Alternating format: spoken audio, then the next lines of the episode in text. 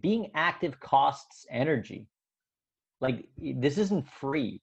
And so if the idea is to restore energy supplies and you're using energy, why would that work? And it's purely, I think, the whole active recovery thing has really to do with with lactate.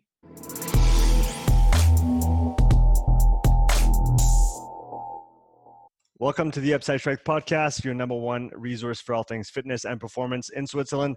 Today I'll be chatting with sports scientist Andri Feldmann. Andri is the co-developer of the Moxy Monitor and is currently working on his doctorate at the Institute for Sports Performance of the University of Bern on the topic of NIRS and task failure prediction. Andrew, thanks for coming on the show, man. Yeah, man. Thanks for having me, Sean. No, it's a pleasure. So, for those who don't know you, can uh, you give a little bit of your background?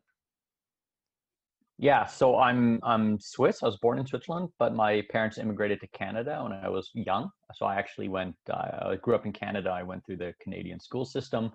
I did my bachelor's degree at the University of British Columbia in uh, human kinetics. Um, I then moved to Switzerland because my wife is Swiss. So uh, for love, I moved to Switzerland or back to Switzerland, which is kind of funny. And uh, then I did my master's here at the University of Bern in sports science. And after my master's, I uh, I co-founded um, a consulting company in Switzerland where we did consulting with NIRS, uh, which we're talking about today. Um, in the reason that I that I had that I, I kind of missed before. So during my my master's, actually during my bachelor's, I, I started working with NIRS and got involved with this co- company, um, Fortiori Designs, which makes the Moxy monitor, mm. and did co-developing of of the of the device. And so then after my master's, I started a company to, to do consulting with with the device. Um, that company got sold three years ago, and then I started my my PhD. And the company that bought my company, um, I still work for them part time. That's iDiag in in Zurich. It's a biotech company, and they uh, they also sell the Moxy monitor. So I do software development stuff for them um, conceptually. So maybe let's start with the first question for those who don't know. What is NIRS? What does it mean, and what does it do? Yeah, that's important. Uh, NIRS is near infrared spectroscopy. Um, it's a measurement technique that uses uh, like this infrared light to measure um, oxygen saturation concentration in uh, in tissue, and uh, it's the, the at least the physics behind it or the application behind it. Uh, most people will know it from pulse oximeters, mm-hmm. which are like those little like finger things you put on the hospital. So either you've done that yourself or you've seen Grey's Anatomy or something. So you see people always have these things with your fingers. With especially with COVID going on right now, it's a big thing. Everyone always gets their their uh, their um, SpO2 measured, so their oxygen saturation measured. Um, the physics, the thing, and the idea is is similar to that. Um, there, there's some key differences, but that's it, it that's what it that's what it does. It measures oxygen in in tissue and in blood. Yeah so maybe yeah. let's let's dive a level deeper. What is the difference between a pulse oximeter and and a NIRS device? And then uh, technically how does it work at the at the local level? How can something tell us it, and it's non-invasive right? You just you actually put it on on the body it doesn't you don't have to to, to break the skin or anything. And uh, so so how does such a technology uh, allow us to to measure oxygen saturation in real time? Yeah. Okay so there's there's a couple questions there. Um uh, it, it's non-invasive, which again, like this pulse oximeter thing, you're taking your fingers non-invasive. So uh, uh, any any other NIRS device can be non-invasive. I mean, you can do um, measurements of the brain as well. You can uh, there's there's all different way, measurements you can do, and they're all just surface measurements. Mm-hmm. Now, um, so maybe we'll we'll talk specifically about how um, how the, the measurement works, maybe a little bit more technically, and then we can talk about the differences between a pulse oximeter and and and the NIRS devices that we use. Sounds good. So um, how it works is so you, use infrared light, light in the infrared spectrum, and you send in different uh, wavelengths of light. And these these wavelengths of light um, they they penetrate to the tissue, and so infrared the infrared section penetrates much deeper into tissue than, than visible light. Uh, light in general can go through biological tissue, and if you've ever been a kid and you put a flashlight on your hand and your hand glows, so you know that these this light can kind of go through Um, and that's described by, uh, by a physical law. It's called the Beer-Lambert law, mm-hmm. which mm. um, uh, it, it, uses different, different factors to determine um, how light propagates through tissue. And uh, so we can use this, uh, this feature, this physical feature, to then assess absorbency of, of uh, certain tissue structures. And so what happens with biological tissue of, of humans or of animals is that uh, when you pass this infrared light through, um, certain tissue features will absorb this light at different wavelengths. Mm-hmm. So you can then decide which wavelengths you want to pass through the tissue, and you can then identify certain tissue structures. In our case, you can identify hemoglobin, which is little molecules that carry oxygen on our red blood cells. You can identify if these, these molecules have oxygen on them or not, because essentially it like changes their color so you can see them differently in this infrared light spectrum. And then, which lets us identify oxygenated and unoxygenated blood. It's, it's, a, it's a pretty cool feature. Now, to do this, there's uh, it's not always as simple. So there's like the modified Beer-Lambert. You're going to make modifications to this. It's a big mathematical thing, which you can talk about later because there's assumptions that are made and, and things we need to be aware of. But uh, essentially, that's how it works. You pass the light through, and if the, the this light that passed through sees sees the blood and it sees blood with oxygen as one color and blood without oxygen as a, as a different color. Mm-hmm. So you can count them all together and separate between the two. That's what we're doing. And so a pulse oxi- oximeter does this, but what a pulse oximeter specifically does is it identifies when there's pulsation, that's what we call a pulse oximeter, and when there's no pulsation. And when there's a pulsation, we know that this pulsation component is caused by um, arterial blood, so by the heart pulsing. So it makes your blood, uh, your blood vessels expand, and then so you get this pulsating effect. And if we say, well, what's relevant for a pulse oximeter is how much arterial blood saturation you have. Mm-hmm. And so you just eliminate everything else and just take the pulsating part and say, well, this is what we want to know. And that's where you get your, your pulse oximeter value from. And we say, well, this is arterial oxygen concentration. It's the pulsating blood, which is very important to know in a hospital because you want to know is the person getting oxygen? Because the arterial blood should have oxygen on it, otherwise you're in big trouble. So right. when this value sinks, you're in big trouble. The problem with this value in any kind of application is that it's super steady. It should always be close to 100%. If it's dropping, we're in trouble. That's why we measure it in in uh, in hospitals. So it, it doesn't vary very much. It doesn't tell us that much in in real life. I mean, it's just a stable value. It's like having a heart rate that's always 100. It's not going to do anything for us. Um, as soon as you get values below like 95%, so not a very much variation, couple percent below, it's already considered, um, you have a name for it. It's called uh, exercise induced arterial hypoxemia.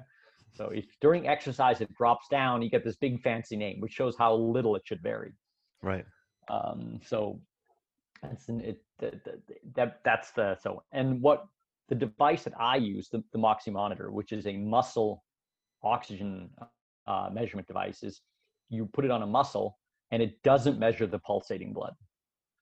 You don't want to measure that. That's the arterial blood. We know what that is. You have a pulse mm. oximeter on your finger. You don't need to know that. You want to measure everything else. So you want to measure the capillaries actually. Right. And so it the, the technique it uses is the same. The, this infrared light, the, the mm. physics the same. Um, but what's interesting because all of a sudden you're measuring in, in, in this in this muscle which is uh, the tissue is much more complex than a finger is that you have all these big blood vessels so you have arteries and you have veins and you have capillaries and arteries and veins these big blood vessels with very high density of of these absorbing properties of, of these hemoglobin properties is they essentially look black to the sensor right. everything's getting absorbed. Mm-hmm. So you don't get that much signal return from these big blood vessels. So the signal return you actually get are from smaller blood vessels, which are your capillaries, which are mm-hmm. in the muscle. Mm-hmm. That's why it's it let's say isolates into this tissue that isn't the big blood vessels. Mm-hmm. And it's also interesting because even like arterial arteries don't really diffuse oxygen. It all happens in, in, in the capillaries where we want the information. Yeah, so um, I guess I guess it's convenient for us to have that measure right at where the quote unquote the exchange happens so that we can see the the equilibrium between how much is being brought in how much is being used which then allows us to to kind of work from there it, yes so it, exactly that's definitely uh, it makes it useful and it makes it much more dynamic than this uh, pulse oximeter you get these two very it also freaks people out because you know they'll have like 40% and they'll think oh i should be 100 right but the, right. the dynamic range is much much higher um, in in this muscle NIRS measurement than in a pulse oximeter. So so yeah. what might be that range that we might see? Let's say, I mean, it's it's po- it's not popular but convenient and useful in in certain testing settings to have it on the quad usually on on the vastus lateralis is usually where it's placed so what is what range can we see and when would we see it given depending on what kind of exercise modality or type of type of training we're doing yeah so the answer that I would give you is device is a device specific answer mm-hmm. would be for the Moxy monitor. Right. This, this, is where we get into a little of the the assumptions that I talked about before with NIRS, and um, the there, there's different ways that, that you can pass infrared light through through uh, through your tissue, and the most common way is called continuous wave. You like continuously throw this light out, and then there's like time domain and frequency domain. There's different ways that you can do these measurements. Mm-hmm with with um, and so most devices or the most common way is this continuous wave. And the problem with continuous wave is um, you it's it's really hard to figure out all the different components of your mathematical equation. Mm-hmm. um, there's lots of, of unknowns and you make assumptions. Um, for this reason generally accepted is you can't actually get any quantitative values so all the values get a relative. It's just like they change. So you can say it's going up and it's going down, but you can't really mm-hmm. say how much. You can't calculate like you have 10 molecules of oxygen. You don't know. You just have a certain amount and that amount's going down or it's going up. That, that makes things difficult. And so one way to deal with this, and so then all these papers have these arbitrary values for like a deoxyhemoglobin or oxyhemoglobin. You just have these values, but the number doesn't mean anything. It can right. be whatever. Mm-hmm. Um, but one way to deal with this is is to to use uh, a percentage, mm-hmm. and this is what SMO2 is, which is what I talk about muscle oxygenation, muscle oxygen saturation.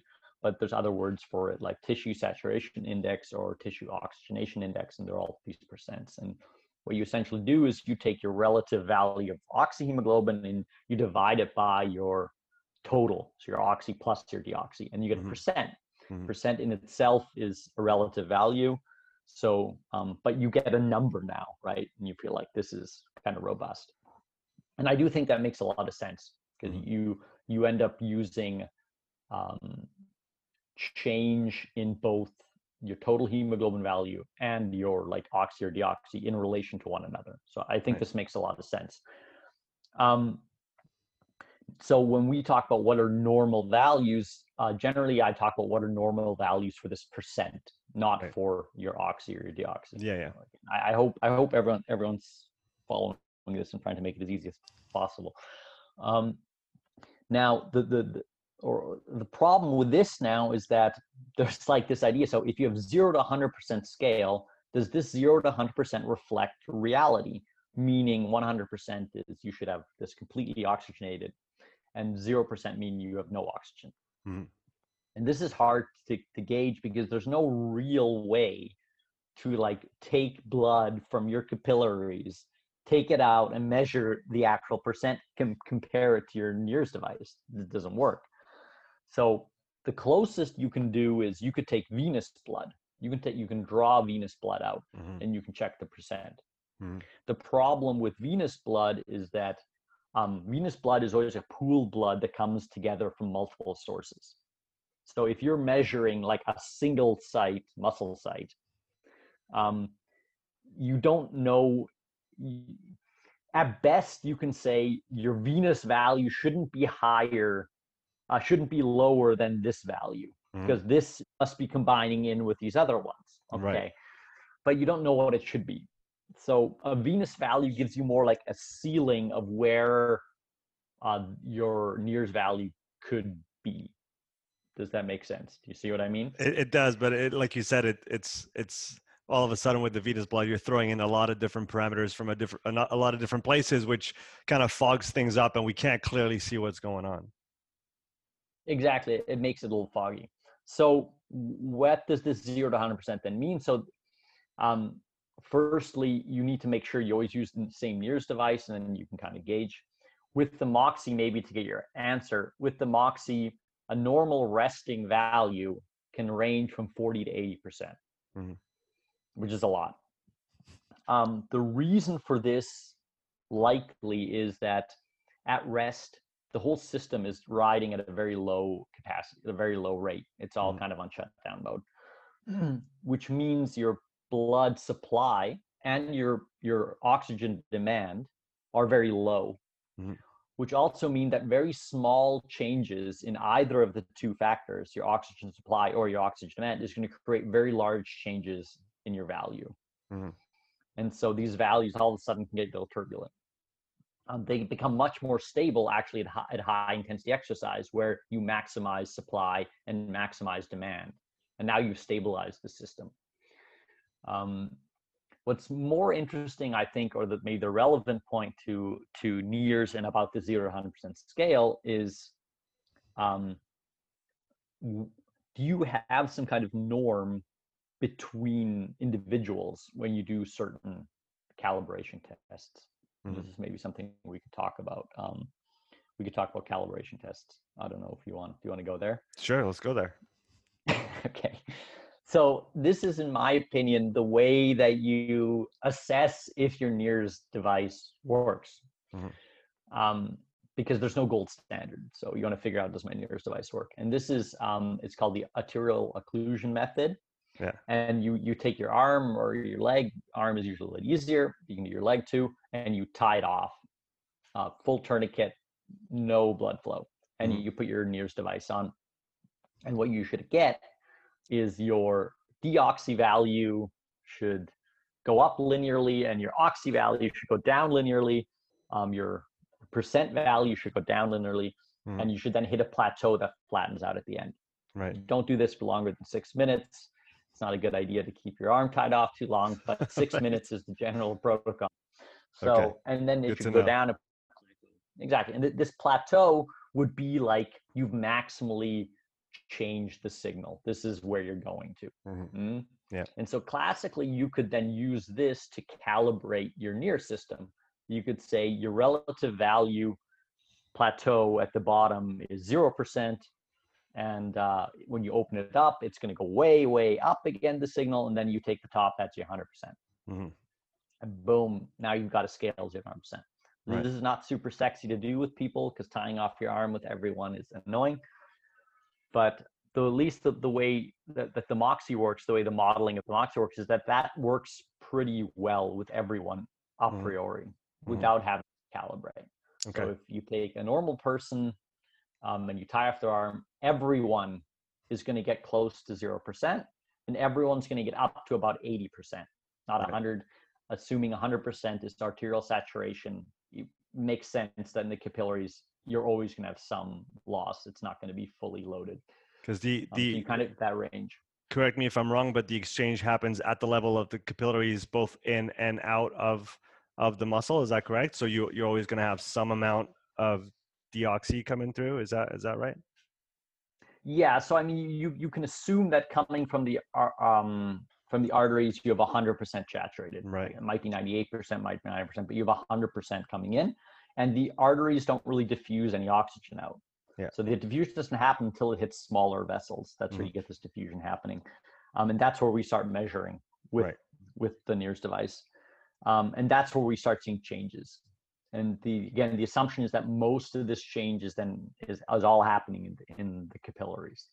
Yeah. So if you have 100% coming in and now you have 40%, if you measure 100% with your your pulse oximeter and you measure 40% with your uh, your NIRS muscle NIRS device, you would assume that somewhere that 60% is was being is being consumed by uh, the muscle that you're measuring. Maybe to backtrack just a little bit, how did you first come across that technology, and why did it catch your attention? Yeah, yeah, that's uh, That's good. So um, the whole reason, maybe I'm going to backtrack even further than that, is the whole reason that I do sports science is because of my dad. So my dad does sports science, mm-hmm. and uh, he did a lot of work uh, with uh, a lot of practical with athletes and a lot with like lactate measurements, blood lactate measurements. I actually started doing blood lactate testing I was like 15 on people. my dad was like, didn't want to do it anymore. So he was just like, yeah, I need data. You can go. So I'm like poking people when I was like 15, um, which is quite fun. Uh, uh, yeah, so I, I, started doing blood lactate measurements pretty early and was like, wow, I'm going to do sports science.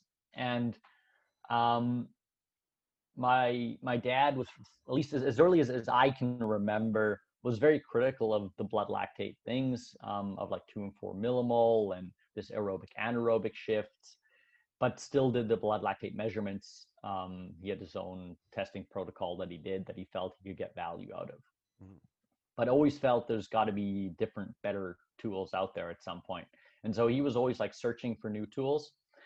And one of the big big ideas that he had that's discussed a lot in sports science is that performance is limited by different factors in different people.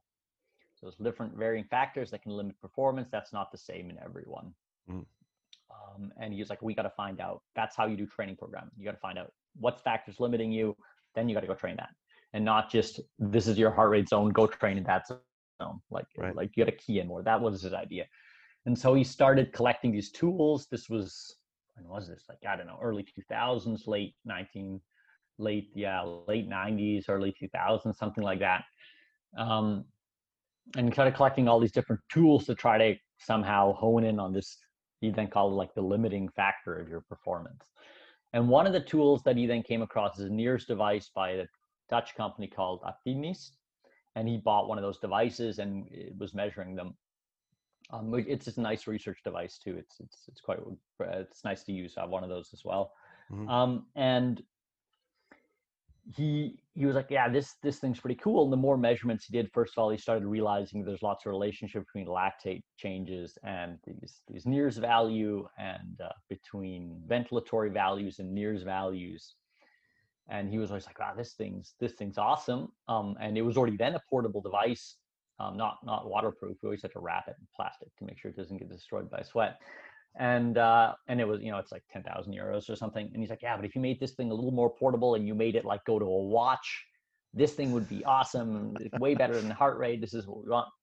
And so he was big on that. And then um, he actually got in contact with with Roger Schmitz, who's the engineer who made the Moxy, mm-hmm. um, because he kept searching for these devices. And then uh, he doesn't always like traveling, so he sent me down to Vancouver. We live in nor- we live in northern in northern Canada. He sent yeah. me to Vancouver to meet with Roger, and I met Roger there for the first time, and he showed me this prototype of this Moxy that he has.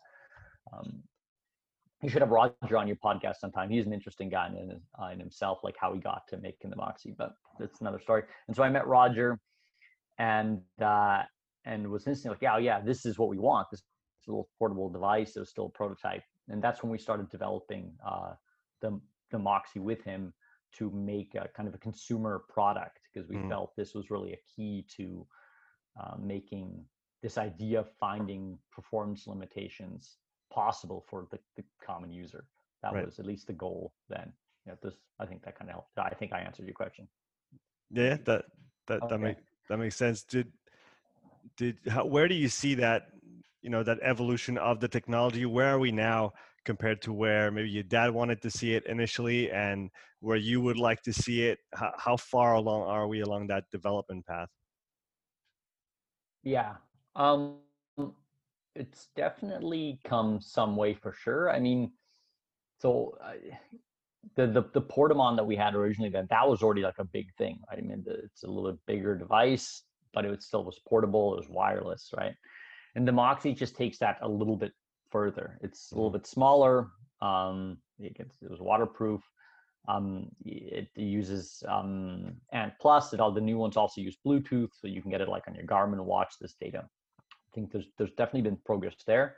I mean, a lot of a lot of NIRS devices are still lab devices with cables and like big, huge machines and stuff. So there's there's been progress since uh, 1977, I think, is when when Joe Busis did his first research with uh, with using NIRS to do measurements. Mm. Um, so definitely it's, and I feel the pace has increased has increased in the last, uh, say, uh, 20 years or 10 years. Yeah. And there's been numerous attempts by companies to make consumer devices. So there's a, there was the BSX Insight, there was the Humon Hex, there was a German company, Oxy4, that never even got started but didn't actually launch. But Okay. they started through prototyping phase. Um, and then of course the Moxy was the first one of those to make this this consumer device. Um, and but there's still lots of of hurdles. Like you know, it's, it's I think it's really cool tech. I I think it's a big next step. I'm pretty biased, but I I think that.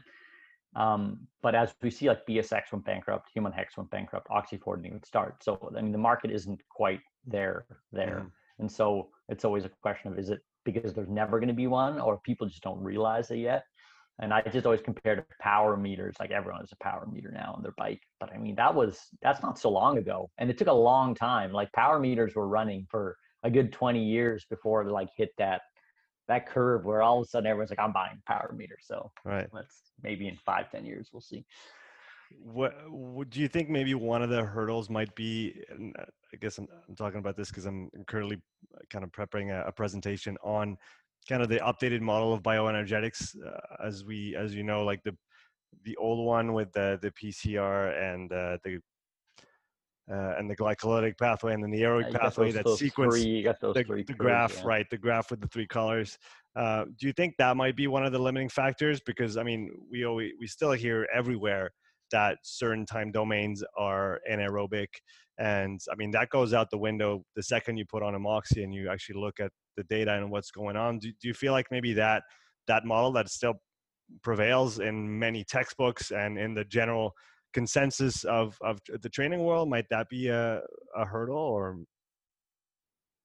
Mm, I mean, I think maybe it's something. So I, I think be, because of that model, the the interest in Moxy from the start was always um, like endurance athletes who Mhm. felt like they're working in an aerobic, right? I'm measuring Right. oxygen, so it's good for like an aerobic domain. And uh, you really need to then work on why uh, an ice hockey player should uh, use an, a Moxy, right? You're like, ah, this is all anaerobic. It's all anaerobic, alactic, and all that kind of stuff. So Yeah. maybe um, that that is potentially. Uh, I I don't think it's as big as we think. That that is exactly the problem. right Um, I do think classical testing methods that I think that are need update or because or or are outdated or need an update. uh, Um, those are hurdles. So if if I you go to someone and you're like, hey, you should use NIRS to do some kind of diagnostics, and they're like, I will use lactate. This is the gold standard. That's a hurdle. Mhm. Um, but it's less so. So when when I started um, really kind of like say selling the Moxy, which was eight years ago or something. Was that 2013, so seven or eight years ago when we, the, the Moxy launched in 2013, I think 2012, 2013. And uh, like eh, nine out of 10 people wouldn't even listen to me. They'd, they'd be like, get out of here. And now it's like five out of 10. So it's moving in my direction. right so, So, maybe we can talk about those testing protocols and from the popular ones you talked about lactate being still a gold standard uh, can you maybe talk about them how they're set up and then maybe pick them apart and and give your your point of view as to why they might not be as um, as precise or as useful as maybe a test with, test with the moxy or NIRS device might be Mhm. uh, do you do lactate testing? Like, i do don't you- personally i don't or any any VO2 testing or anything like that? no Like- i, do, I don't have that like, access to that equipment Yeah. at this point Okay. Um, so, I, so I actually think so. It's funny because the, the lactate testing is, uh, at least from my experience, much less of a thing in in North America than it is Right. in Europe. And I think that has to do with a lot of those lactate ideas from like maybe there's like very German centric, and so it's a strong cultural phenomenon as well. right Um, and uh, the the the ergospirometry, the VO2 stuff is actually much bigger in in the US. Mhm. Now, so to, to put this in front is I think both lactate measuring and uh, ventilation data, gas exchange data, both uh, have legitimate value. Mhm. So I'm not. I never tell people a lactate's uh, useless, and I also tell everyone the most important thing is you need to be able to. If you're getting improvement out of your athlete, you're you're doing it right, right? So the problem is that you don't know why because right. it's hard to reproduce. Okay, right. but generally speaking, if your athlete's getting better and you're doing diagnostics and you make decisions based on the diagnostics and your athlete keeps getting better, then rock and roll. Um, to do that, I, I, I never try to change people's. Uh, yeah, if, if if things work, then then do it. Uh, just be aware that if things are working and you have no idea why, you're probably in trouble for the next athlete. Mm-hmm. That's kind of what I what I try to what I tell people. And and then often as well, the next athlete it doesn't work. It's because they're not talented or something. It's just you. It's not the coach. It's not my testing. Right. This guy sucks, right? So. Mm-hmm. Um, but yeah, that's a little, little side note. But so so maybe we'll talk about lactate testing first because I mentioned that. So in the data, I, have done this myself a lot, and there, there's a lot of uh, literature about that. There's dozens of study that compare uh, these the lactate classical lactate curves to NIRS data. Mm. And generally speaking, there's uh, there's good uh, agreement correlations between them. So you you see um, an increase or change in, in in the slope of of deoxyhemoglobin or of your muscle oxygenation saturation values at the time where you have changes in lactate. So those kind of correlate. So you you you could, I, I know numerous people that have bought the Moxy in this case to replace lactate testing. Okay. Right. They're like lactate testing is what I actually want, but this makes it easier. I just want my thresholds. Right. Um, and you you can do that. I mean, that's it, it is easier to do. Um, now, uh, the the the issue with with I mean this is the issue with any test. It's not just lactate testing. To everything is like so this is where you get my my testing rant. Um, so I I do I do diagnostics. This is a critique on just as much as on what I do as on what everyone else does. Is that um, you you have this classical idea of people come in and they do a test. So they come in to do a lactate test, or they come in and do a MOX test. It doesn't matter. And you somehow assess their situation, and you give them training recommendations. Six months later, they come in and do it again and then six months long they just run with this te- data. I mean that's inherently stupid. Mm. like how do you know for six how first how do you know that day represented that athlete?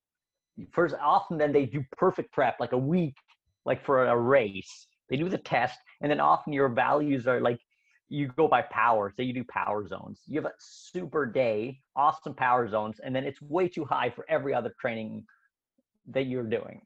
So I, there's like so many problems with it um, and and the, the same with with all this. So this is inherently a problem, and then keeping the same results for six months is also a problem. So you have mm all, all these issues. Now, the reason, at least the way that I see it, why this is the case is that classically diagnostics was hard. mm You needed a lab to collect any kind of data, like blood data was already like you give blood data, you get it back the next day because it's got to go to the lab, right? And at some point, you get this point of care data you're still taking blood or you need the big VO2 in the mask and the setup and everything needs to be controlled and it's scientific and it's awesome. But it's difficult to constantly do. Now, with technology, the cool thing is the testing becomes easier and it becomes portable. Um, and it becomes, it's easier because it's easier, you can repeat. Mm. So for, for me, maybe the biggest thing is the, I think the biggest critique on lactate testing or egg or any kind of testing is this idea of doing testing days like twice a year, even right. if it's four times a year. Um, and so the, the whole rant that I do is that you need to do more like a data tracking over time. Um, and for that, you need technologies that allow you to data track over time. Right. Now, you this already makes uh, big ergospirometry devices useless unless your athlete wants to train in the lab every day. So you're not tracking that data. Maybe you can say, well, I'm gonna track it once a week. So you've got to come into the lab once a week. Mm-hmm. Okay. Um, lactate point of care is a little bit more doable. You could constantly take lactate data. I was yeah. at I was at Red Bull in um, in Austria five years ago, trying to get them to buy Moxies, and they did that with their athletes. So um, they had uh, who's that guy? That did this this um, oh, he's like this legendary uh, lactate coach guy from from Eastern Germany. Something with a P. He actually he did the, the Austrian skiers for a while. Okay.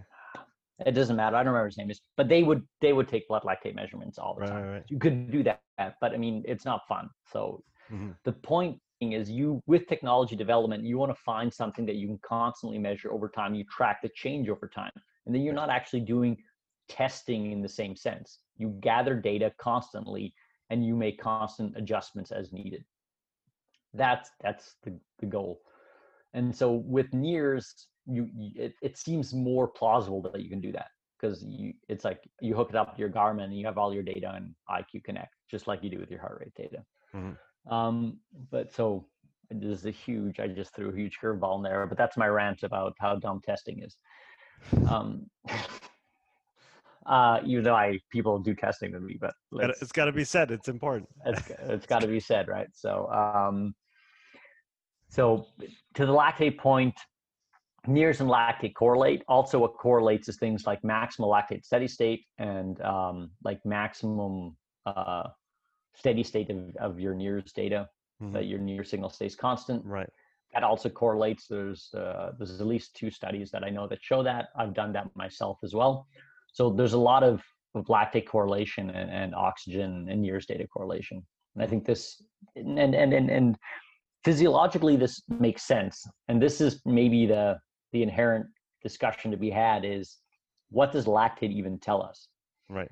And so classically, people would usually, well, what's lactate tell you? Well, if you have high lactate values, you're anaerobic, and if you have low lactate values, you're aerobic. This is at least uh, the very undifferentiated view. Mm-hmm. And this is where you run into the problem that you're talking about with the the energy pathways. Yeah. Um, first of all, when you go really, really intense, like a 100 meter sprint at the beginning, that would classically be called an anaerobic exercise but you're mm-hmm. not building any lactic, any lactate. So people, well, that's anaerobic alactic. Right. Okay, sure. Let's just call it that. And but you go a little bit longer, you start producing lactate. Well, now it's anaerobic lactic, right? So you you start playing playing with these terms when really it's a measurement problem. The problem is you you can't measure blood lactate instantaneously. Mm-hmm. It takes time for it to be put in the blood. You're building yeah. lactate at the beginning of that 100 meter sprint. It's not mm-hmm. alactic. It's always lactic. Right. There's always lactate being built, and uh, you just measure an overflow of, of lactate production that then moves into the blood, and that takes time. Right. Um, so this lactic alactic thing is already nonsense. And the other part, aerobic anaerobic, assumes that when lactate is being built, that you're anaerobic. Now the question is, well, what do you mean by anaerobic? And anaerobic as a word would have an inherent meaning. So somehow it would have to mean with in the absence of oxygen, mm-hmm. or somehow oxygen is no longer being used. But there's lots of really good data that shows oxygen is always available in the muscle and is always being used. And what you then see, this is where your NIRS uh, data is funny, is that if you do high intensity work, near instantaneously, your NIRS signal drops. If something was anaerobic, meaning, well, it doesn't need oxygen, which is the assumption, why would oxygen come down? Mm-hmm. And now, if you're somewhat of a sophisticated thinker, you would say, well, you just always consume some oxygen regardless. Yeah, but then it would the rate of decrease should be the same if you tie off your arm. But the rate of in, of decrease increases with exercise, and it increases with different exercise intensities. So more or less. So the more intense, the quicker the rate of decrease is because right. you're using oxygen. Yeah, it's I've been I've been trying to think of a an analogy and in, or, or, I guess an example in real life. And if you think about it, if you do a sprint, uh, assuming you're not like a professional track and field athlete, but mm. anybody goes out and does a 60 meter sprint, you're gonna have to breathe after that. Like you're not doing mm. this, you know, pinching your nose and then you'll be fine afterwards because it it's quote unquote anaerobic. You, you're gonna need to to get in some oxygen through your breathing and then push it through the blood and then push it back to your muscles because you have i don't know if you could call that an oxygen debt that you just created and you have to kind of fill the tank back up so i think even you know if we if we kind of forget about the physiological model the bioenergetics model that everybody knows about if we just think for two minutes you know two flights of stairs really quickly that's maybe what six seconds and you you're going to be breathing you're going to need oxygen to to put back in there so it's it's interesting that we still have that idea of anaerobic even though we know that on a very short effort, you can even take like a three rep max squat. You know, mm. you maybe not on 10 seconds, two rep max squat under 10 seconds. You're gonna need oxygen as well, you know. And now we're talking strength, so that throws another wrench in the in the mix. Mm. Yeah, no, I, I totally agree. And I mean, this term oxygen debt, I mean, it's you can, you can use it. It's this this this post exercise increased rate of oxygen consumption, which is mm-hmm. clearly measurable. Mm-hmm. I mean, first of all, you wouldn't have that if you didn't need to use oxygen. and Why do you have a debt of oxygen if you don't use oxygen? So, um, but to that that point is it, it's just clearly that again, there's pretty good data on this. Is that your creatine phosphate, which would be like your your key bioenergetic reestablisher, like your buffer for ATP, right? Um, that is uh, highly dependent on oxygen availability. Mm-hmm. And there's there's pretty good data on this. So the, the, the whole thing is that when you when you start your, we take your example your squats at the point of starting you have like these full reserves right your atp is full your creatine phosphate is full you've got oxygen in the muscle there's always oxygen available in the muscle mm-hmm. so you have these reserves and when you start exercise well these reserves get used and not until these reserves get used is there any kind of feedback to your central system to be like, hey, by the way, we need more. I mean, why why would it do that before? You know, the mm-hmm. system's not gonna. It, it doesn't really work that way. I mean, that's why we warm ups to try to prep that. Right. Because you can't tell your legs, hey, prep. You know, let's start breathing fast faster because I, I'm gonna need more oxygen for these squats. It it doesn't. We, we do warm up exactly to try to prep that. Mm-hmm um, because there's going to be a disbalance as soon as you start your exercise. Um, and that's what we see. And that's what you see with NIRS nicely is like you see this clear disbalance at the start, at the onset of exercise, almost regardless of the intensity. Mm. You can get up and start walking fast and you see a drop in muscle oxygen saturation. It, it, it comes up again and stabilizes because the system get adjusts and gets going.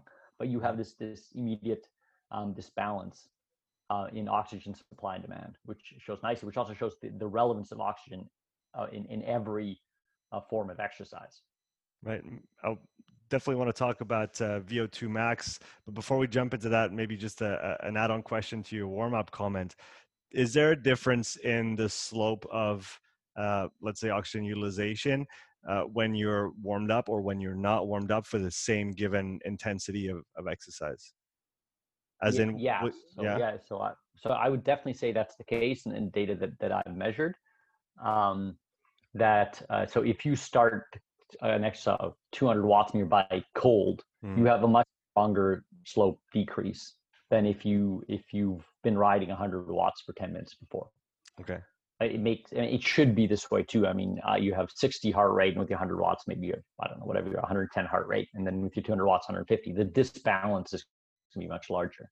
Mm-hmm. Um, so which is is a, it's a good argument for why warm-ups are useful mm-hmm. um, for sure. Is is one of the reasons the maybe the total flow, total blood flow that is, uh, you know, going through the muscle at that time, as in if you're cold, you have like you said the system is kind of not on shutdown but on, on maintenance mode. And then when you you're well warmed up you have a lot more coming through.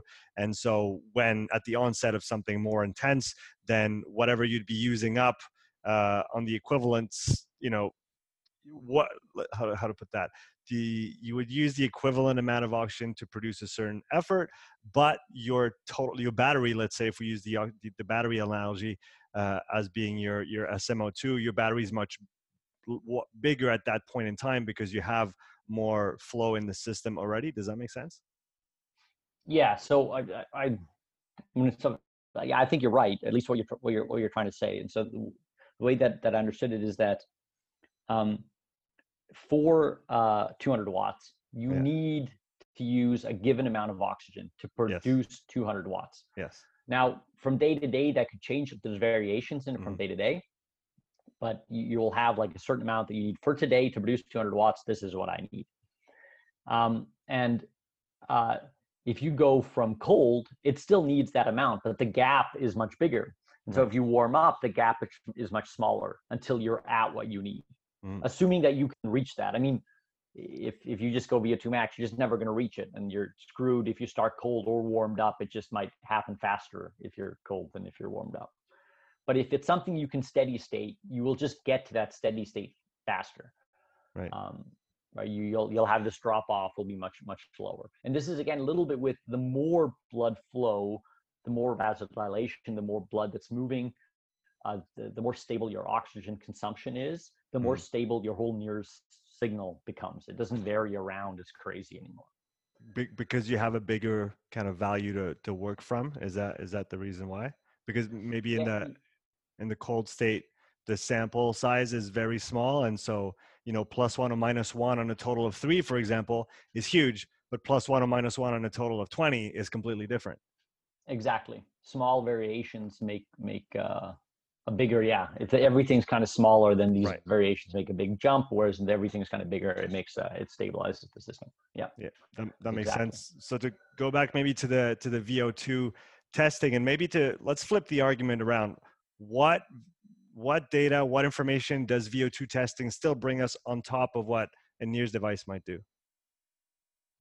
Um yeah so uh, the, the NIRS device work at local levels. So they work at like your muscle and like beyond that, not just your quad, it'll like this is your VL, your vastus lateralis, and this is your rectus femoris. Now, there's advantages to that because you can compare like right and left leg and you compare mm-hmm. the, the, it's cool, but it is one measurement. And now generally there's agreement across your quadriceps and across like right and left leg normally.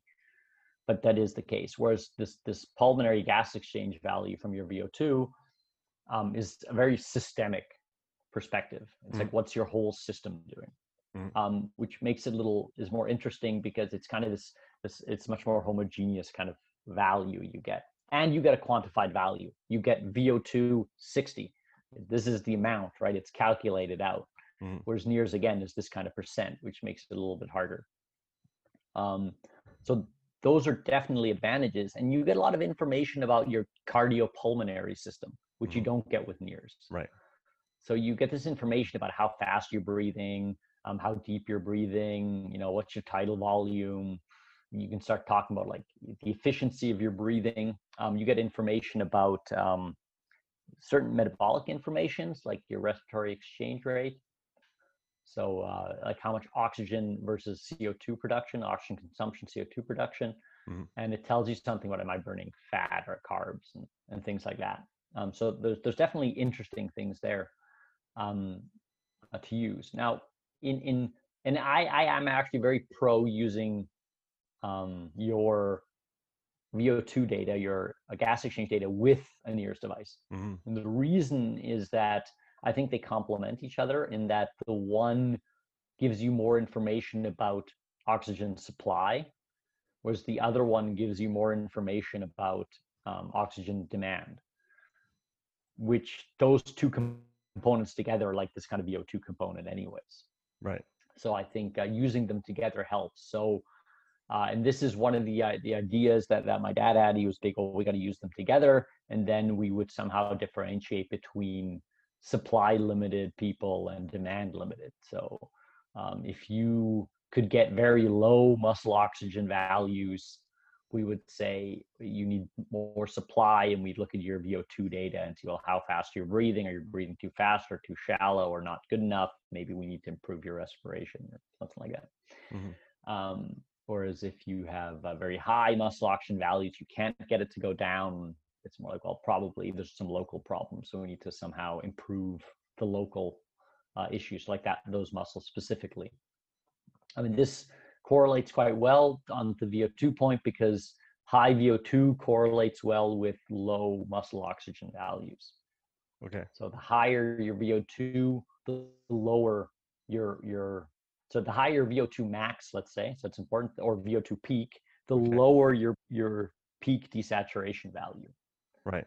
Um, and and that that correlates uh, correlates quite well. And this also makes sense with, let's say, the general consensus. There's a lot of debate around this, but I think generally people would agree that um, VO2 max is more likely to be limited by the amount of oxygen you can supply to the muscle rather than the amount of oxygen that's actually then consumed in the muscle. Right. And so that makes sense. So basically, what happens the higher your VO2 gets, the more oxygen you can extract mm-hmm. and you get to very low muscle oxygen values but you can only get to 0% and then Right. you've extracted everything. Yeah, yeah, the yeah. only way to now increase VO2 is to actually pump more blood and oxygen through Right. that you can keep taking on. Um, so that's the VO2 lactate thing. Yeah, that, that makes sense. It's it's interesting that what you mentioned on the VO2 testing is I I did a 515 step test recently with one of my one of my athletes and he's um he sails uh so he's on the Swiss national team and so a lot of quad uh when he's hiking on the on the boat and so he does a lot of cycling and so we did we did the test on the on a bike and what we came back with is most likely a respiratory limitation uh, which kind of opened opens up that that Pandora's box of okay, now what? You know, now you know, is it? Well, it's most likely.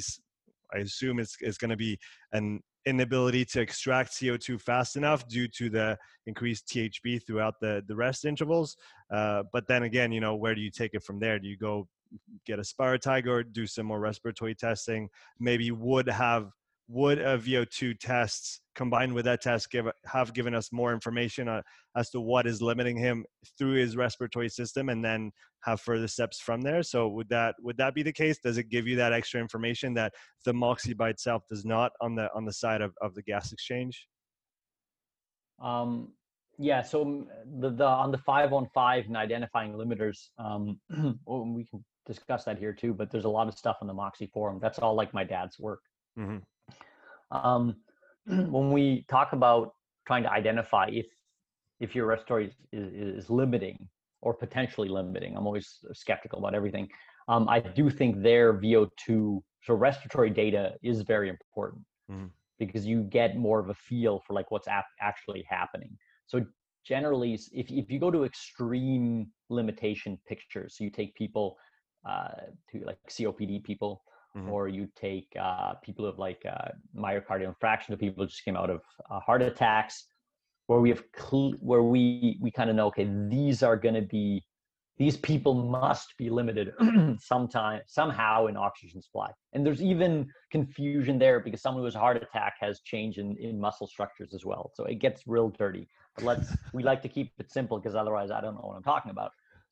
We make the assumption that if someone just had a heart attack their problem is going to be their heart that's Right. the assumption. I think it's a fair assumption to make again with some some nuance. And what we see with with again if you have a respiratory or a cardiac uh, say disability whatever you want to call it we we see clear changes in NIRS signal from how it is before. Mhm. and this is why we talk and then if you see the similar images in healthy people we say well then maybe your cardiac system's limiting this or your respiratory system's limiting this. Um, now uh, the the separating between if you separating between a, a cardiac and a respiratory just based on NIRS i think is actually difficult okay. to do. Um, it's and one of that has to do with that thb is inherently more complicated than smo2 Mhm. Um, we, we could talk about that later too but it's a more complicated measure in understanding what that even means ever just like it's blood flow well some people are like it's blood flow which it isn't Right. and then some people like it's blood volume which i would more agree with Mhm. but even that's more complicated. So, um, so you're analyzing this, and it becomes a little complicated. But having the VO2 measures, that's definitely respiratory data. Yeah. Like you know, this is breathing frequency, this is depth. You know, hey, you've got six liter lungs, and your your respiratory rates like through the roof, and you're breathing like half a liter per breath right. at like 50% of your max capacity, right? This isn't at the end where you're like, so like probably we could optimize something there. Mhm, So mhm. it definitely um, easier if you have that data as as well. So uh, yeah, I think it would help you if you get that data. Now, now moving forward, what for you at this point in time? What are some of the major limitations of the technology of the NIRS technology in the way that it might, you know, some people might want to use it either now or in the future? What what's still what's still kind of blocking the road in your opinion? Um, well, I mean, some things are just technological. So if a NIRS device could measure quantitative values, that would make things a lot easier. Right? Mhm. And those are just developmental issues. Um, if we say, well, the, the the technology at the moment will stay as it is, where are the limitations to it? So one of them is adipose tissue thickness. Mhm. so fat thickness, um, that's a problem. Um, it's uh, it, it it it's you need to measure through the fat to get to the muscle, mm-hmm. and the more fat layer you have, the harder it is to identify the muscle. Yeah. Um, for the Moxy specific, um, you know, you're looking at like 15 millimeters of fat tissue, and you start getting screwed, which okay. isn't always that much. Mm. Um, so I'm from Canada; it's not quite as bad. The U.S. is a lot worse, but it becomes not very effective in a lot of people. Right. Um, now you, you you can optimize that a bit. Different devices have bigger spacing different differences, so it can go a little bit deeper. But fat tissue is a big problem. Mm-hmm. How to, how to how to deal with that? So you need to. You're much better off if you have an athletic population because it tends to be less of a problem. Um, it also becomes more of a problem for women um, because women tend to have more more adipose tissue. Okay. Um, but that's just something to be to be aware of for sure. Um, limitations are, for example, THB. I think is a big limitation in that um, it's more complicated than saying it's blood flow, and it's also more complicated than saying it's blood volume. And the problem is because we're measuring, we we assume this like linear change. So arteries, blood flows, and venous blood flows, and we assume that that's going to be what's happening to capillaries. But there's there's some pretty nice footage from uh, the University of Western Ontario where they do they they mix like video taping techniques with different spectroscopy and lighting techniques, and you can like look at like uh, blood cells moving through capillaries, and right. they don't move that uniform as we would like. It's not like they're all like do do do do. So we get this right. blood flow. They're like going all over the place. Uh, there's something called the Fåhræus effect. So you get like skimming. So if you have a little bit of a bigger vessel and a smaller vessel, it's not like the same amount go through both. All of a sudden mm. you'll have all going through here and like one go through here. okay. So it becomes a little funky, like the the biophysics of it. And this is over my head. Like I'm not a biophysics guy, but I try to look at why does THB not always do what I think it should do. Mm. So when I predict THB, in often in complicated situations, it doesn't do what I expect it to do, which means I don't understand what it's doing. If I can't predict what it's doing, then I don't know what it's doing. Now, in some situations, it does exactly what I expect it to do. So if I do like an occlusion, I tie off my arm, I know what it's going to do. It always does the same thing. Mm-hmm. But in exercise, which is complex and a lot of individual variability, it doesn't always do what I think it's going to do. Um, and one of the things is people are like, well, it should just go, it should go up, right? Because you should be increasing blood flow because you get a higher cardiac output. Why doesn't it just go up? And then th- this is where if you go to the Moxy, there's lots of my, my, my, dad and other people have discussed lots of reasons why that might be, and they're all valid reasons. Okay, I, am not a, but it's just more like I, I just don't actually know. Mm-hmm. Whereas SMO2, it always does what I think it's going to do, like to more or less an extent, depending on the person. But I never have SMO2 go up when I think it should go down. That just never happens yeah. which means the value does the, the, the parameter does something which I expect it to do. So I know what it does. Mm. So that's that's would be one of those uh, one of those limitations we got to be careful of. And then like over like I'm always like overly sensitive in applying the Moxy specifically because this it's the device like you know it's our device. But generally with NIRS like you you want to then assess everything and think you can like I'm not convinced that you can do anything with a one rep max using the Moxy Right. I mean, maybe you can get a certain slope of decrease for that one, sure. But uh, you know, a one rep max is like a you know one or two second effort. I don't think it's bioenergy energetically limited. That doesn't mean oxygen's not used. It is, but it's available in the muscle, right? It's not mm-hmm. like this oxygen supply component isn't what's stopping your one rep max. Mm-hmm.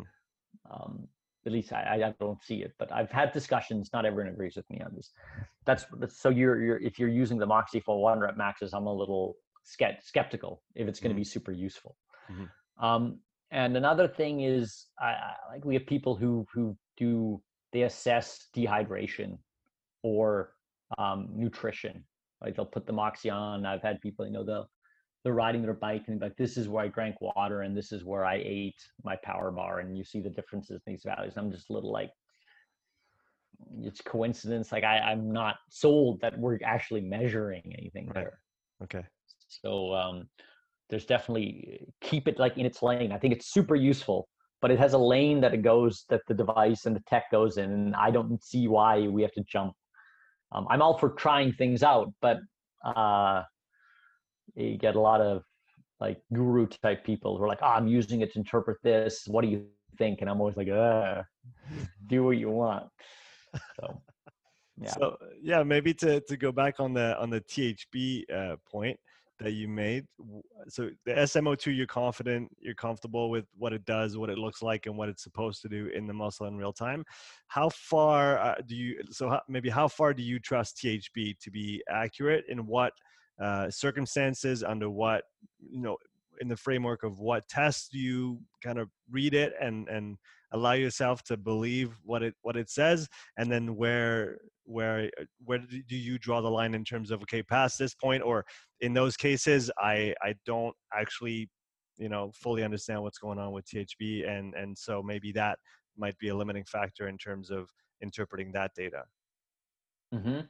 so um, i think thb is an accurate measure mm-hmm. for for hemoglobin units okay. so I, I don't think that that's wrong when it's measuring um, in that relative value the, the the thing is what's wrong is is in the interpretation of what it's of what it's saying mm-hmm. so um, measuring like this one spot um, and having you know increases or decreases and then saying well this is the result of some kind of overall increase in blood flow or decrease in blood flow those are what i have issues with the interpretation mm-hmm. um, uh, I mean, maybe you've seen this in your data, but what sometimes happens is if you do, you take your 515, for example, what sometimes happens is that your 515 data in your rest interval, the THB will go down, will mm-hmm. drop, or it'll go up.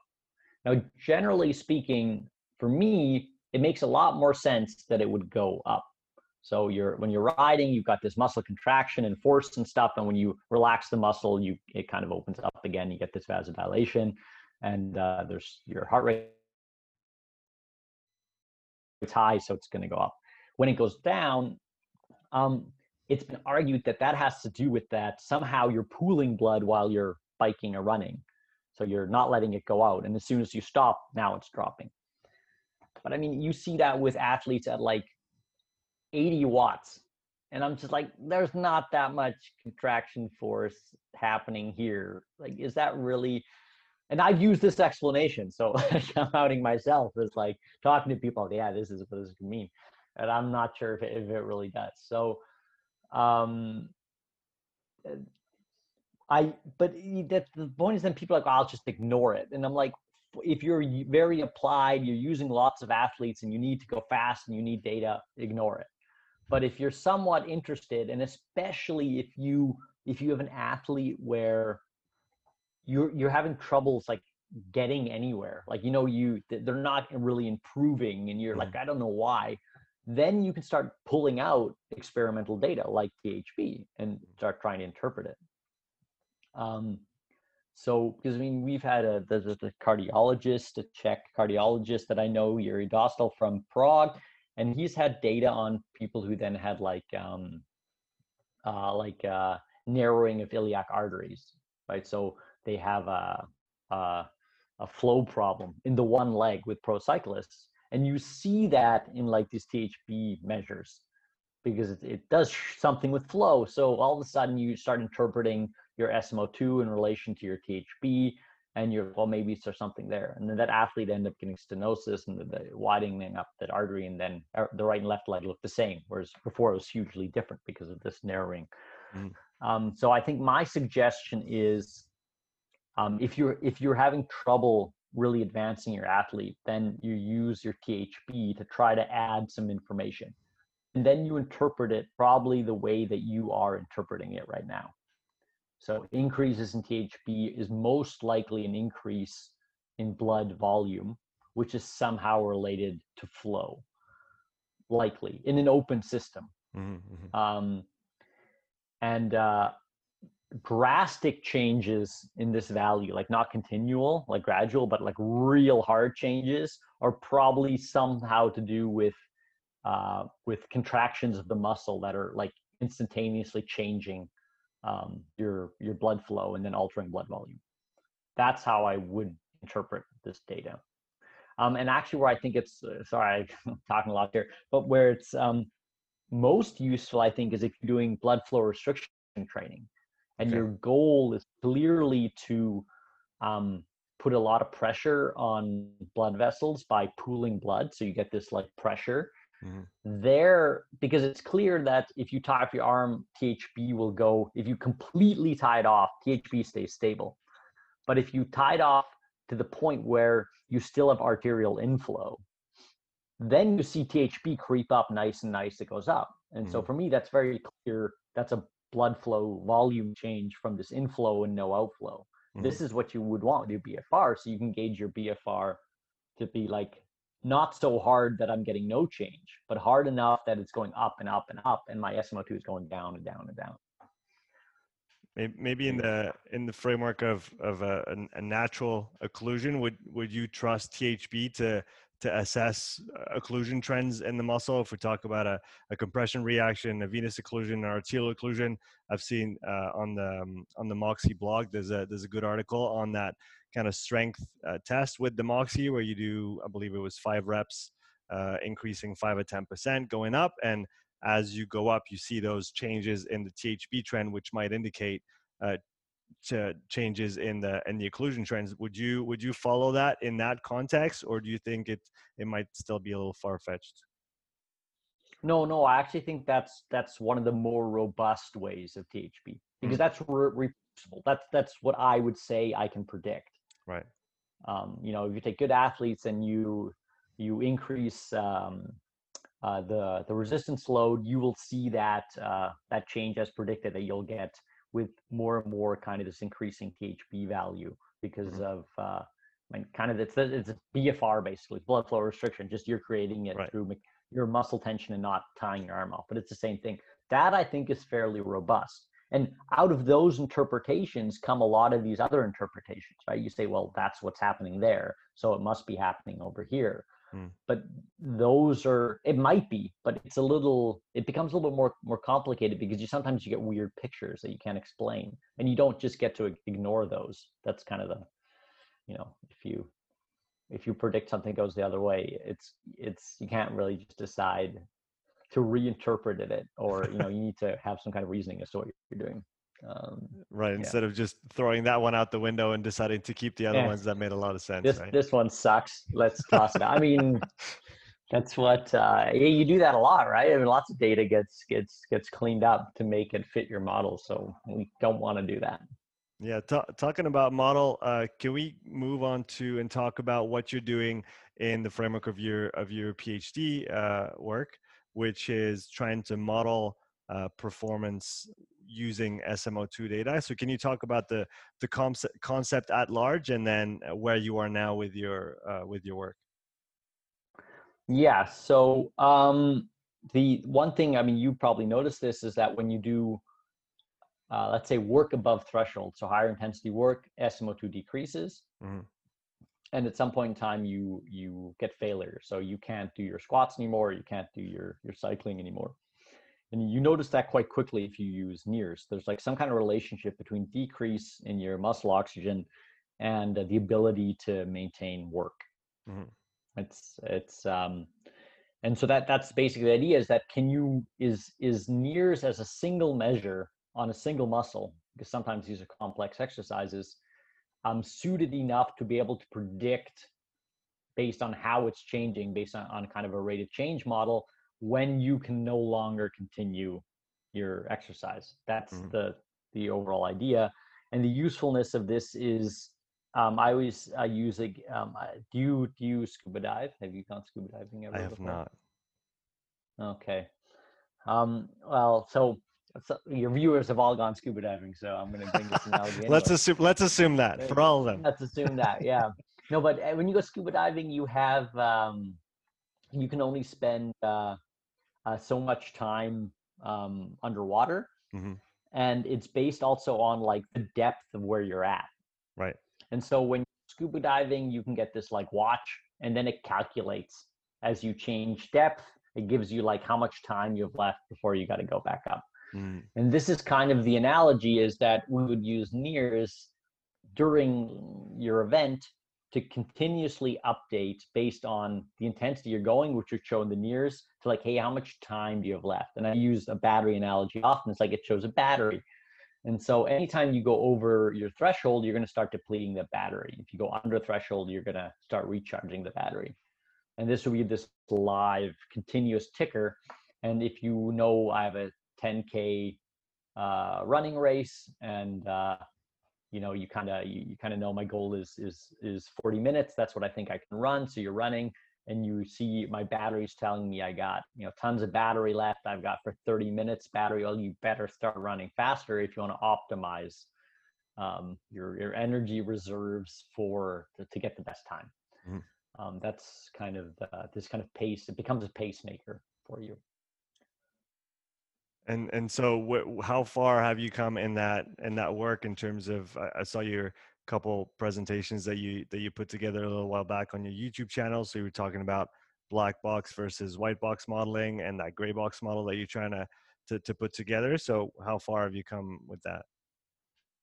Um, so it, it's still a work in progress. So some things work fairly well.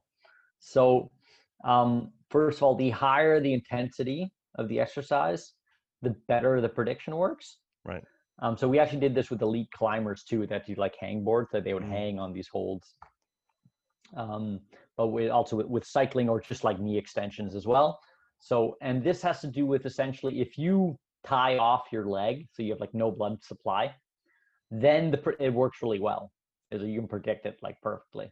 Right. Um, and this is probably why high intensity exercises where you have a lot of muscle pressure, it again works better. Mm. So when these these climbers were hanging with like all this additional weight, it would work perfectly because you probably again have almost no blood supply. You you get this right, then it works fine. Right. But as soon as the system opens up and you get blood supply, that confuses the model. So how to deal with not just the output, the use of oxygen, but the supply of oxygen. So you have to put in all these. This is why we do this black box, gray box, white box modeling to try to figure out how do we deal with changes in supply. Um, and so we've done a bunch of experiments where we play around with supplying like tying a leg off, not tying the leg off, different intensities, wild tied off and not wild tied off, um, to, to try to uh, put this data, so input output data in to get these these algorithms, these these learning algorithms to spit out parameters, and we keep redoing it. And we have some preliminary models which seem to work so much better, but they don't always work. And so especially um, they seem to work now quite well on like isolated muscle exercises, but not so well anymore when we do um, like cycling, for example. And cycling works better than running, mm. um, which is interesting because also like if we go back to the VO2, and I said VO2 correlates well with minimum oxygen peak, so VO2 peak and desaturation peak, that also correlates better for cycling than for running. And that probably has to do with the muscle that you pick to measure. And so if we pick the quad, it's going to be super good for cycling, but for running, not quite as good. Um, which is, um, you know, you uh, because I mean, cycling is just is just quad work. It's just like a piston. It's just quad work, and we're running quad is important, but first of all, it becomes more important at higher intensities when you're, but it's more of like a catching. Mm-hmm. So you, you, get a lot of pushing from from the, from the calf and then this hip extension, and then the quads like catching on on on every stride. It, it's so the the that's where there's those issues that we're still working on, and I'm not sure if this will ever actually work. You could see that it never works, or uh, and the question is like, I mean, because it's just one measure. It's obviously more complicated than this. Uh, the question is, is it useful enough? That's what we're trying that's what I'm really trying to figure out. But I finished my PhD in one year and I don't think I'll be there yet, sadly. Okay. But I would like to get at least something useful out for people to use, like on like a watch or something.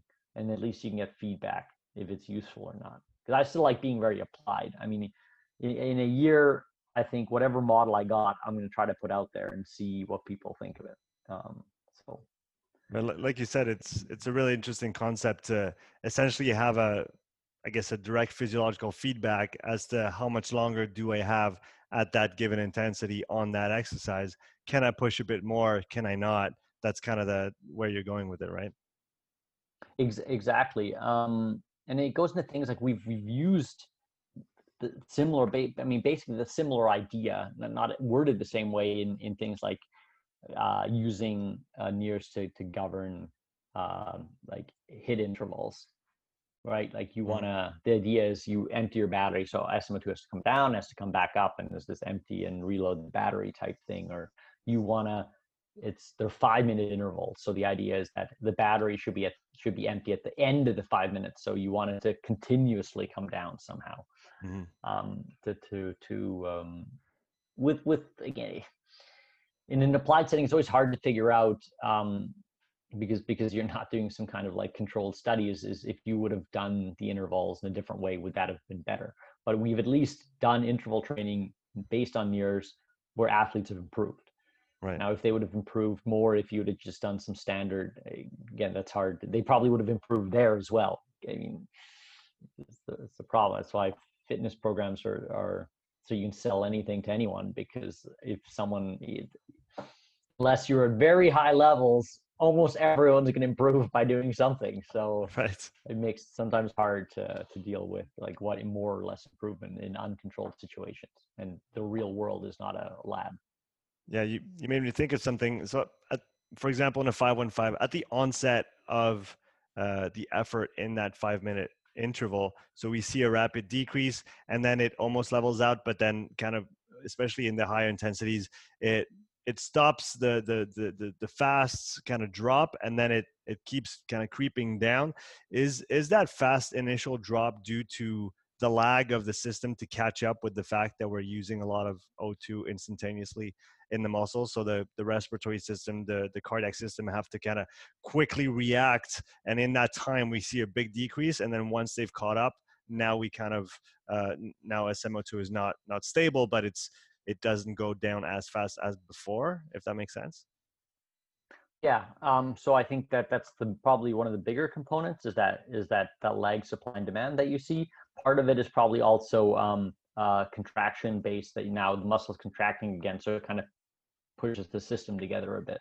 Mm-hmm. Um, so yeah, that's definitely what you why you see those those drops again. Um, and then that little, if you have uh, in those five minutes, you know, a, a, kind of a slight decreasing, that would be an indicator of like over threshold. Mm-hmm. So um, generally, if you look at NIRS data, you find two threshold points. You find uh, it, it's uh, with with incremental exercise. So you get uh, a kind of a stable value at low intensities. It just kind of your SMO2 will stabilize itself out, mm. and then you will find it'll start decreasing. And this is like threshold one. This correlates with uh, lactate threshold one or ventilatory threshold one. Um, and uh, then you it'll go down, and you'll find a second one where it actually flattens out again. Mm. And this would be ventilatory threshold two lactate threshold two, often around there is maximal lactate steady, something like that. Yeah. Um, that generally works pretty well. Um, I find it's not oh, it's not always the case, and then generally in comparison to VO2 or, or the ventilatory, it's you you see the the NIRS data is either like on point or a little bit earlier happening. Okay. So it'll happen a little bit earlier. This also makes sense if you think that NIRS is measuring like quicker, like director to where it's happening, whereas mm-hmm. your ventil- ventilation data is measured after it all comes back up, right? Right. Um, yeah. In, so, but yeah, that's why you see that old decrease. In your mind today, what are the the the sports or the disciplines that could benefit the most from using Moxy in in their testing protocols and and maybe even in their training because it is such a, an easy tool to use now that you can actually use it to to auto regulate or to, to to to plan some some sessions in real time. So where do you see the the most benefit in terms of of sport or discipline? Hmm. Um. I I I think that there's more benefit. So most of this classical diagnostics, physiology diagnostics is very endurance based. Mm-hmm. So like these lactate threshold stuff, it's all come from the endurance side. Um, so I think the the big advantages will come in in intermittent sports like hockey or soccer or something, where uh, um, so if, if anyone ever does, if you repeated shuttle runs or you do a continuous incremental running test, you realize those are not the same thing. Start and stop and change of direction mess everything up. Mm-hmm. So uh, continuous running tests to assess fitness of a of a soccer player or football player is uh, suboptimal, I would mm-hmm. say. So, and then a lot of people see this. That's why you see more and more often these in these shuttle tests. Um, there's uh, the the 3015 test from Buchheit is is used a lot.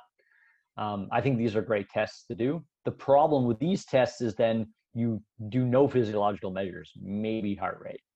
Mm. And then you just do, you take like Buchheit's table and you say, well, what level did you get to? And you correlate that to the VO2 value, which you got out of a running test anyways, right? So, right.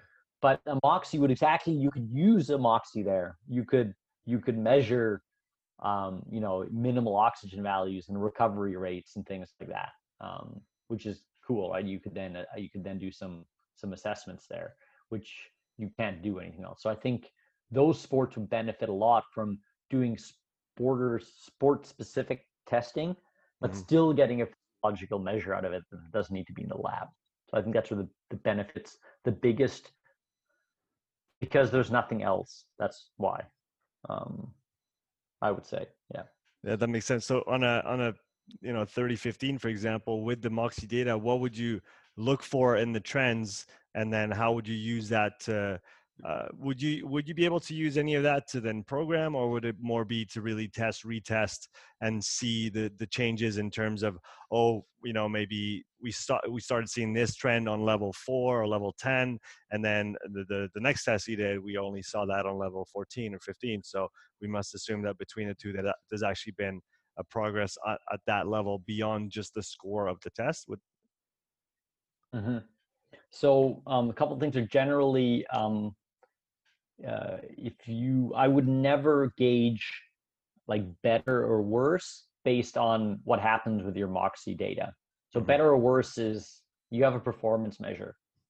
If you're faster, you're better. I don't care what your Moxy data says. Right? It's very clear. There's a goal. We've defined what's better. If faster is better. Um, and so I do think the Moxy data is actually then more important for planning your training to try to make sure that the next time you are better. Mm-hmm. Um, and what's important then is that the pre and the post test would be to be like, okay, I think this is the reason why training we need to do based on the results. You do a training and then you see, are we better or not? Yes or no. And you see, did the NIRS data change the way that I thought it would? And it's better, or no, it didn't change. I thought it would, and it's worse. So you, you start kind of piecing these things together, mm-hmm. um, which takes uh, um, you know it, the experience, obviously. Um, but there's a couple things that you would look at. So first of all, these how low people can desaturate, I think is an important and very simple measure to look at. Generally, the lower you desaturate, the the be- let's say better you are in most cases. And so now I wouldn't necessarily always compare this between people, but um, I would compare this pre and post. Like you can desaturate further down, so your muscles probably somehow the quality there improved, mm. and hopefully performance is better. Um, the recovery rates are very interesting. So like how quick, if you're doing a 30 15, like how how are you jumping back up? Um, because there uh, there is uh, relevance there for uh, repeated repeated performance measures. Mm-hmm. And how how would you uh-huh. then influence that recovery curve mm-hmm. in terms of trying to reload O2 as as fast as you can? Because that's that's kind of the name of the game. If you take soccer, uh, rugby, that a sport that I work with, uh, you know, how fast can you go from a high intensity effort to recovering to then being ready for the next one? Uh, yeah. So basically, if if if you if you decide based on your NIRS value that the problem is that your athlete has crappy recovery, so usually crappy recovery is very much related to uh, good oxygen utilization. Right. So people will have very low values and have very crappy recovery and it looked like crappy recovery. So basically, they're just they're really good at using the oxygen, including in this oxygen debt, right? So you have an oxygen debt. Mm-hmm. And so if someone's good at using oxygen, they will continue using oxygen to resupply in the break, which keeps O2 low. Mm-hmm. Right. So it's all if you have all these low two values and slow recovery values, it all has to do with you're really good at using oxygen, which means you're probably in relation not good at bringing oxygen in. Okay. And so now you have to start deciding well, if my goal of my training plan is to somehow supply more oxygen, how are you going to do that? You need a training that is either somehow going to, we get back to these limiter discussions, would be um, I need to, my heart needs to be, I need to pump more blood. That would be like an obvious one. I need to make sure I can breathe enough oxygen. That would be the cardiac and the respiratory ones. Mm-hmm. Um, and then there's that whole system in between, which is a little bit harder to gauge, right? You have the, the whole delivery system in between, and it's always like a cutoff. What area is now supply and what area is demand, right? You you could argue that at a muscular perspective as well. Um, and so classically, what we would have done with like hockey players often is things like respiratory training. And uh, so I work for a company that makes a respiratory training device you can buy that. um, but no, but generally speaking, you can do. Yeah, you know, people. I've had people that do yoga. There's numerous things you can do re- respiratory training. The respiratory system can limit performance, and there's there's Dempsey has, has a bunch of research on that. And if you're from Switzerland, Boutellier has a bunch of research on that. So you can train your your respiratory system specifically, and uh, so that's one thing that we did. Another thing is doing training that would increase cardiac output. Mm-hmm. Um, now, what training does that? That's up to you. You're the trainer. That's not my problem. I told you what the problem is, so you go and do it, right? Um, no, but that, that that is that is an issue. How do you all of a sudden you're confronted with this information that says not this is your heart rate zone to do go do your endurance training. It's like no, you specifically need to increase cardiac output, and then every trainer's like, and how do I do that? I don't know. Figure it out yeah, that that's the question. How do you do that? Um, classically, I tell people we'll go do endurance training at lower heart rate zones. Mm-hmm. That's like the classic. Go ahead and do that. There's some good data that shows you actually have higher cardiac output values at higher intensities. Right. Um, there's data that shows you want to maximize cardiac output, uh, reduce blood flow back to your heart. So tie off your legs for a little okay. while and then open it up again. And then all the blood flow comes back and your heart goes huge preload and you get this huge cardiac output. Mm-hmm. This is all kind of experimental. Like, I don't know what you're going to do with it with your athletes.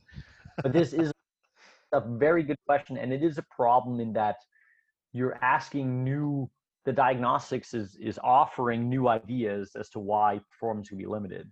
Mm. But the training, the empirical data for training isn't there right so you're confronted with with these issues um, and I don't always have a good answer as to what to do. Um, I, I think it depends. If your athlete's improving, keep doing whatever you're doing. And if your athlete's not improving, is super frustrated, you tend to have more leeway to be experimental. Mm-hmm. Then yeah. you can try out shit, and you could, you know, we're going to tie your legs today, and you're going to go ride the bike. We're going to open it up, and we're for a month, and we'll see if you get better. Um, so I don't know if that helps. it does. I think I think it's a good answer. And maybe bouncing back on something you mentioned, the respiratory training. Do you feel that like that might be one area of sports performance that is still underutilized or under talked about? Because I mean, until I got to know the the Moxy and what it entails and and that you know you can find your limiters through this or potentially find your limiters uh, using this tool and then all of a sudden oh you have a respiratory limitation now what you know yeah yeah you've got these I guess these popular like the Wim Hof breathing method and uh, you know um, yeah. hypoxic breathing protocols and all those things. But I mean, when you start talking about the SpiroTiger, which is really interesting to me in the sense that you have all those parameters that are not ex- that you that you can use in a way for strength training. You have you know intensity and you have frequency and you have volume and you have all those things. Uh, do you feel like that's still underutilized? And if so, what's missing to try and you know push it forward and make it a little more popular? Maybe that's the right word. Mm-hmm.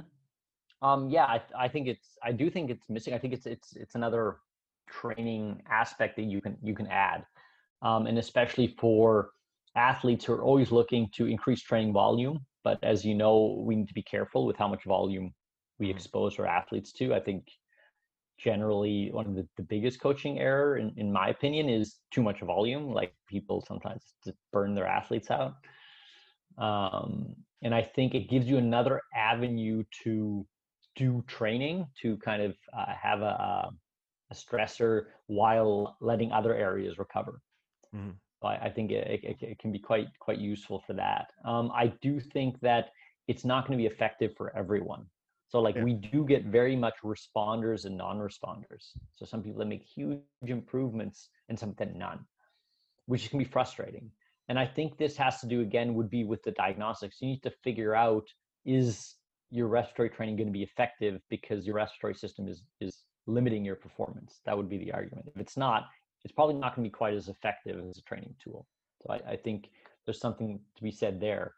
Um, and it, it, also helps if you know if you're only giving your athletes to do training that is actually going to be effective rather than just broadbanding all athletes with all training because yeah. again they only have so much uh, volume they can do and so you want to make sure it's it's useful um, i definitely think there's and I, I, do think one of the reasons that it's not so popular is that like i learned this like my bachelor too is like respiratory system never limits performance like proof of that is maximum voluntary ventilation test um, and uh, the, I don't know. The, so the rationale was uh, just just for your viewers why I bring that up is that if you do a maximum ventilary ventilation maximal ventilatory ventilation test, you just breathe as hard as you can for uh, 15 seconds. Um, and then it gives you like, uh, and you times it by four and you figure out how much can you ventilate in one minute. Right. You can't actually do it for a minute because you'll you hyper you fall over if you do it too long. And then you say, well, this is how many you can ventilate maximally, and you never ever reach that value during your maximum cycling test. You're way lower, so that can't be limiting. I mean, right. that's the same rationale as sending one someone on a 100 meter run, timesing it by four, and being like, that's your 400 meter pace, which is already stupid and then saying, hey, that pace is way faster than your maximum running speed when you're doing your running test. Obviously, speed's not limiting your performance. And okay, yeah, yeah, yeah. mind-boggling why that ever was a smart idea.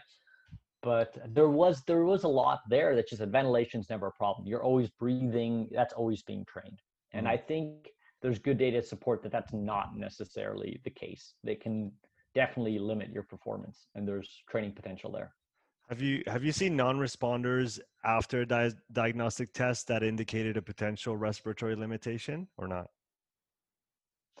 Um, that's a good question. I've seen people that that I thought were very clearly it's like oh they definitely have a respiratory problem. Um, that showed very little improvement. So mm. that I have seen that. Um, now, sometimes it's also an issue that I've had where I started people out on a respiratory training program, they didn't really improve. And you change up the respiratory training program, and all of a sudden they then improve. And sometimes I think there's there's two different reasons why uh, you can have some people who have like a coordination problem with their breathing; they just breathe weird. Mm-hmm. And some people really have like say a muscular problem, where like the, the actual capacity is not there. Mm-hmm. Um, and so uh, generally what I do now to kind of eliminate that, that I'm kind of training them the wrong way, or I did, I, I do much less uh, training consulting now because I'm doing my PhD, but um, you would always start people out with like coordination work and then you would start getting them to do uh, the this kind of capacity type training. Um, but I mean, it, it, you may slow someone's progress like that too, right? Because mm. Um, it's just if you're not quite sure. And the VO2 data helps with this because you kind of see like how how much they're breathing, how much they have, and how fast they're breathing at higher and lower intensities. So that helps a little bit figuring out that problem. Something that I've seen you mentioned uh, on your on your YouTube channel, one of the videos was the uh, the effect or the impact of recovery modalities, passive or active, uh, on sub- subsequent peak power of short intervals. Uh, so maybe could could you talk a little bit about this? And was that a surprising finding for you, or was that was that something that you expected, given you know all the experience you have using the the Moxy and the role of oxygen in in performance in general? Yeah. So, uh, maybe personal anecdote to that is, um, you know, you get like your coaches when you're like in high school, and uh, there was always like, "Oh, you got to do active recovery." So they'd like make you do sprints, and like, "Don't stop, keep running." And then all you want to do is lie down. You're like, "Why do I have to keep running?" Right? It never made sense to me. But like, "Oh, you got to do this and burn, get rid of your lactic acid and all that kind of stuff."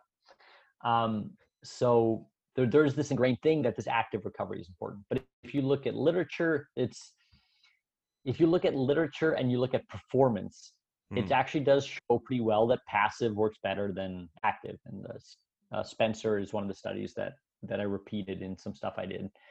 But if you look at lactate, active is better. So if you assume a lactate reduction is important for subsequent performance and you ignore performance, you just say, Am I reducing lactate? Then active is better. Mm-hmm. But if you actually look at performance, yeah, it's not and what's relevant. Again performance. I don't care what my lactate's doing. My performance is better. That's the right modality. Mm-hmm. um, and so we did that at the university. We actually did then we got people to do um, these 10 10 second uh, maximum sprint tests like repeated sprint tests. Mm-hmm. and we would do active and passive recovery between. And uh, very clearly that the passive recovery um, had less performance loss from sprint to sprint than the active recovery. Mm-hmm. And if you look at the NIRS data, is that the active recovery stopped oxygen saturation recovery, right? Um, at like an individual an individual basis. So, um, and it kind of makes sense. I mean, even if it's lower intensity, being active costs energy. Like this isn't free. And so, if the idea is to restore energy supplies and you're using energy, why would that work? And it's purely, I think, the whole active recovery thing has really to do with with lactate. It's mm. that you reduce lactate. And you why do you reduce lactate? Because lactate is energy. And if you're being active, you're using that energy. So you use the lactate, so it comes down. But I mean, that lactate would also be useful to use in your next bout because it's energy. Um, yeah. So I uh I think that that answers at least that's what the YouTube video that was that one was about on the data that we collected there. Yeah, that makes sense. On a on a slightly more general, uh, you know, general framework, what maybe t- if you had to pick two or three myths that are still uh, prevalent in the, the sports performance world that you could, you know, annihilate from one day to the next, make disappear, what would you pick? Um i don't know. I think my pet peeve is is more of a terminology thing and that's like the aerobic anaerobic uh those words um and lactic alactic like the, that terminology um because i think it creates a false picture. So i use those terms often as well because people understand what i'm saying. So when mm-hmm. i say anaerobic people understand what i mean is high intensity. Um but I mean, you should just say high intensity. right. um, so like it's anaerobic work, it's high intensity work. Okay, so I think those words should be shouldn't be used, or if they're used, they should be used in like a biochemical sense. Mm-hmm. Like you can take biochemical pathways um, where there's no O's, right, and exactly. call it anaerobic. Yeah. But the problem is that pathway does not work in isolation. And mm-hmm. if you take any the O's out of all the other cogs, you're dead. So it's weird to call it anaerobic. I mean, it's just it's just, it's a human thing on how you far you want to zoom in or out and mm-hmm. decide to say this is, you know, an this is anaerobic or not. And I think uh, the at least the, the the let's say I don't like to appeal to authority, but so um, I'm going to do it anyways. Uh, a couple years ago, uh, George Brooks was in Magglingen in Switzerland, actually. And yeah. people know George Brooks. He's a prof from um, uh, from um, uh, UCLA Berkeley. He's in Berkeley. I think he's in Berkeley.